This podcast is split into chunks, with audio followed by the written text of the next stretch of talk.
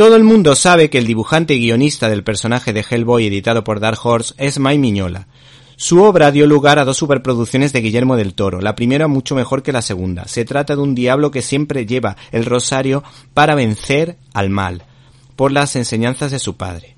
Un Hellboy que es políticamente incorrecto. Sin embargo, el integral que hoy sacamos a la palestra no habla del citado personaje, sino del paso de este dibujante por la compañía DC.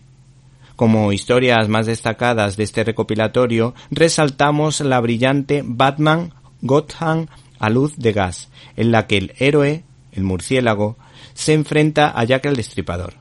Me ha gustado bastante el cómic corto Historias del Dios Peludo, escrito por Neil Gaiman, que escribe como Los Ángeles, y que vuelve a tirar de su profundo conocimiento de las religiones para contar una historia que sorprende por los comentarios de su protagonista.